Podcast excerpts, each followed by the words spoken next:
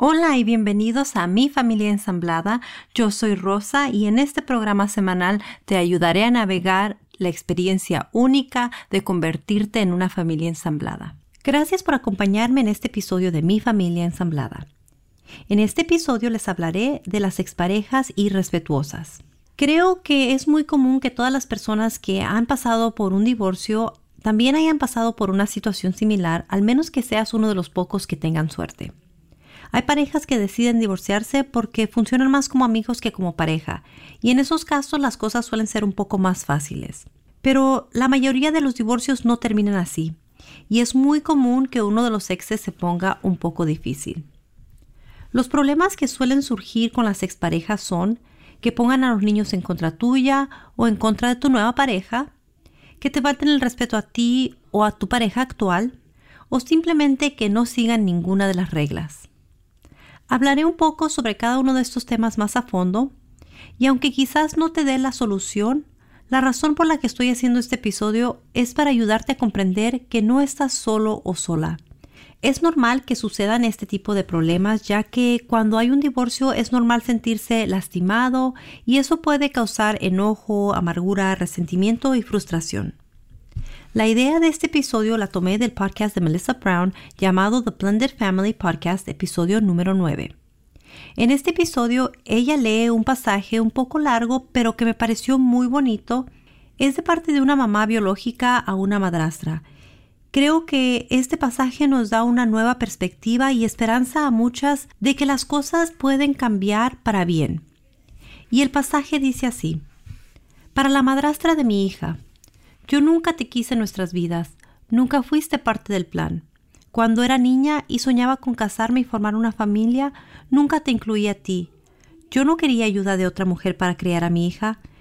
El plan era que mi familia fuera formada por mí, el papá de mis hijos y mis hijos, no tú. Y dudo que tú me quisieras en tu vida. Dudo que en tus planes estuviera crear a la hija de alguien más.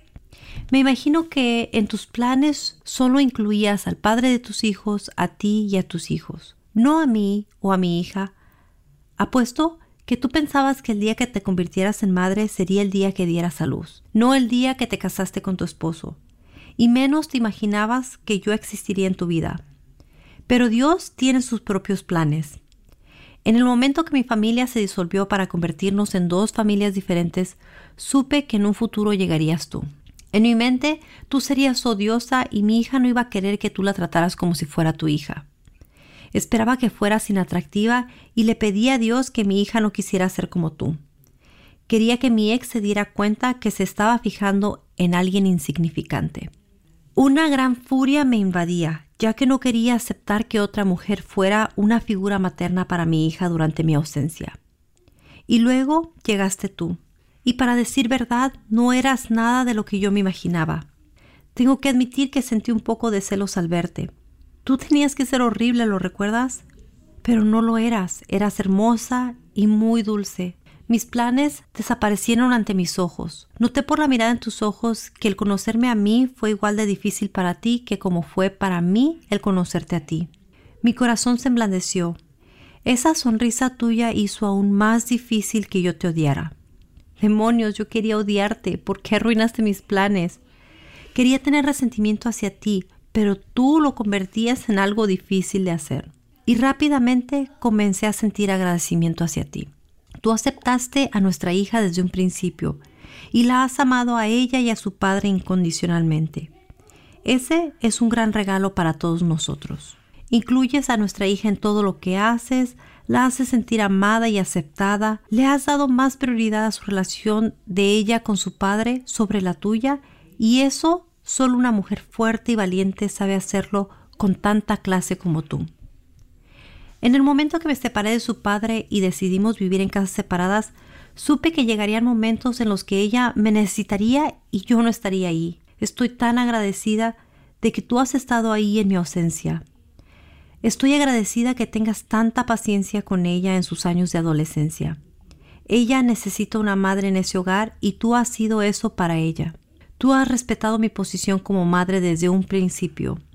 En realidad aprecio que vengas a mí cuando tienes alguna duda si estás tomando las decisiones correctas sobre ella. Sé que nuestra relación no es muy común. No se ve frecuentemente que la madre y la madrastra se manden mensajes de texto para decirse que se respetan y que se quieren mucho.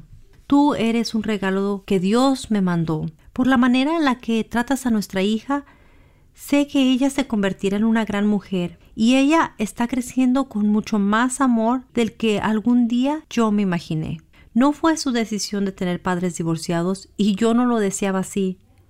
Pero ahora estoy agradecida de que ella tiene dos madres las cuales le llenan de amor y cariño. Ella ve que nosotras nos respetamos y nos amamos. Gracias a eso, su corazón está lleno de compasión. Y comprende que un fracaso puede convertirse en una gran bendición. Yo no te veo como un reemplazo. Tú eres su madre cuando está contigo o cuando está conmigo. Ella se emociona cuando te llama para contarte sus historias cuando ella está en mi casa y eso hace que mi corazón se llene de alegría. Me lleno de felicidad cuando siento tus brazos que me abrazan con tanta alegría al verme cada vez que nos encontramos. Sé lo que se siente cuando una madre no acepta a una madrastra y no acepta que sea parte de la vida de su hija. Pero me lleno de agradecimiento de saber que nosotras superamos eso y hacemos lo que verdaderamente es mejor para nuestra hija. Gracias por ser suficientemente madura y respetuosa. Prometo siempre respetar tus opiniones Prometo nunca menospreciar la posición que mantienes en su vida o hacerte sentir que no eres su madre.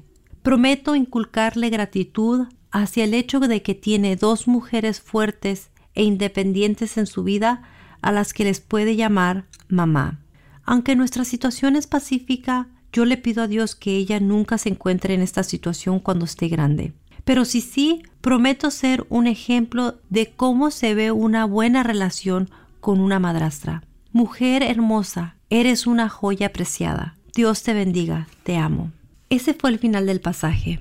Cuando escuché que Melissa leyó esta carta en su podcast, tengo que admitir que me salieron lágrimas, pues siento que estas situaciones solo suceden en un mundo ideal. Si tú, al igual que yo, no te encuentras en una situación así, no te preocupes, eso no significa que sea imposible, pero también hay que comprender que hay personas que están pasando por situaciones que quizás nunca mejorarán. En estos momentos estoy casi segura que me estás gritando diciéndome, pero yo no soy el problema, el problema es la loca de la ex. Y muchas de las veces yo diría que todos aportamos un granito de arena en los conflictos, pero hay casos en los que sí, los exes son los problemas, son los que se ponen difíciles. Así es que por esa razón hay que entrar en tema. ¿Qué es lo que se debe de hacer cuando la expareja está poniendo a los niños en contra tuya? Esto para mí es una falta de respeto en su totalidad.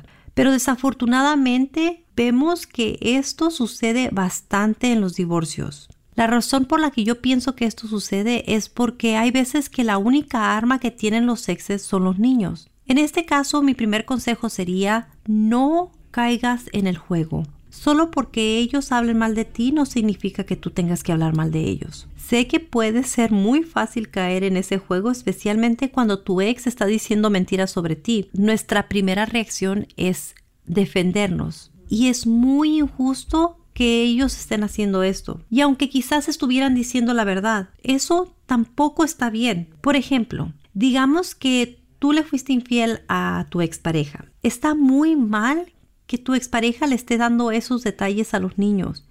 Y más si los niños son muy pequeños para comprender las cosas. Hay maneras de conversar con los niños de estas cosas dependiendo en la edad. Y si en algún momento tú decides decirles la verdad, cuando ellos ya estén de edad, es recomendable hablar con hechos y no mostrar algún tipo de enojo o dolor hacia el padre o madre tienes que recordar que esa es su mamá o su papá y lo más seguro es que le dolerá escuchar cosas negativas de ella o de él. Hay maneras de decir la verdad sin insultar a la madre o al padre. Sé que este episodio se trata de los exes irrespetuosos, Pero si te suena a algo que tú estés haciendo en estos momentos, es necesario que dejes de hacerlo inmediatamente. Pero si es tu ex el que está haciendo esto o la que está haciendo esto, ¿qué es lo que debes de hacer? Bueno, como te lo digo en muchos de mis episodios, uno solo puede controlar lo que uno hace. Aunque sí te recomiendo que hables o le escribas a tu ex y le dejes saber que las cosas que está haciendo están dañando a los niños y que tú intentas nunca hablar mal de él o de ella, que apreciarías demasiado que por su parte él o ella hiciera lo mismo.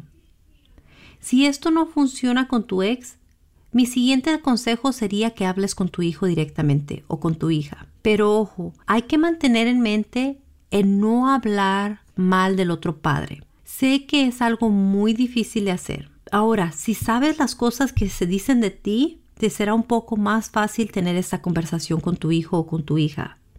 Pero de nuevo, es importante no hacerlo con coraje, ya que esto puede empeorar las cosas y hacer que los niños se rehúsen a escucharte. Ahora, a lo mejor ellos no van a querer decirte lo que está siendo dicho sobre ti en la otra casa. Intenta no presionarlos.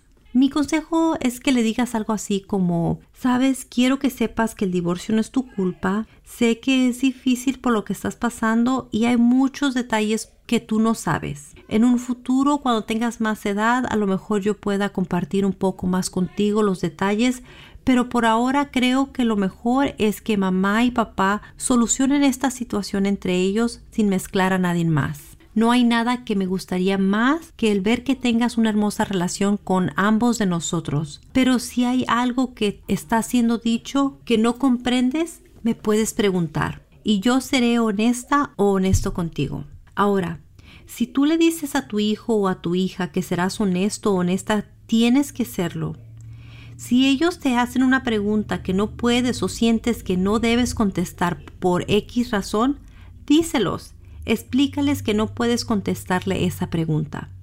Si tu ex te está diciendo cosas que tú hiciste y en realidad sí las hiciste, diles la verdad, pero también explícales que no están en edad para comprender los detalles y que quizás en un futuro se tocará el tema de nuevo, ya que tú les puedas dar más detalles sobre el tema. Pero si las criaturas se dan cuenta que mientes, eso solo les confirmará lo que está siendo dicho de ti. Si tu ex está mintiendo, dile a los niños que las cosas que están siendo dichas son inciertas, pero sin insultar a tu ex. Si tu hijo o hija tiene resentimiento hacia ti por lo que les están contando, lo único que puedes hacer es recordarles que lo amas o la amas y que sientes mucho que las cosas que no tienen nada que ver con tu relación con tu hijo o tu hija le estén afectando. Tienes que continuar trabajando en esa situación con tu hija o con tu hijo.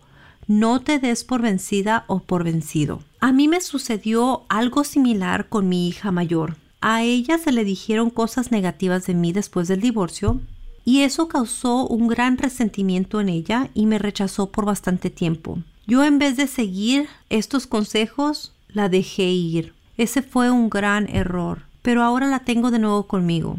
¿Y qué es lo que hago ahora que tengo la oportunidad de tenerla conmigo de nuevo? Bueno, desde un principio cuando ella regresó, le decidí contar la verdad sin insultar a mi ex y trato siempre de hablar bien de él. Trato de no pelear con él en frente de ella o de los demás niños. Y yo muy dentro de mí sé que algún día ella se dará cuenta de quién hizo el daño con decirle las cosas que se le fueron dichas. Ahora, pasemos al siguiente tema. Hay veces que tu ex no acepta a tu nueva pareja. Y esto puede llegar al punto de dañar hasta tu nueva relación. Los hombres tienen una naturaleza más competitiva y quizás tomen a tu nueva pareja como competencia. Y las mujeres somos más emocionales y quizás no acepten a la nueva pareja por inseguridad propia o por autoestima baja, pero es importante que tú y tu pareja siempre se apoyen. A lo mejor puedes comenzar con hablar con tu ex y preguntarle por qué actúa de tal manera y explicarle que estás con tu nueva pareja y que él o ella necesitan respetarla. Si no puedes hablar con tu ex, quizás puedas analizar la situación con tu actual pareja. ¿Cómo pueden hacer para que la situación mejore? A lo mejor tu ex aún no se hace la idea de que tienes a alguien más. A lo mejor aún le duele el divorcio. Quizás aún tiene sentimientos por ti. En estos casos lo único que te puedo aconsejar es que le des su tiempo. Trata de darle su espacio y no refregar a tu nueva pareja en sus narices. Deja que esa persona sane. Si estás seguro o segura que este no es el caso, lo único que te puedo decir es que sigas actuando lo más normal que puedas.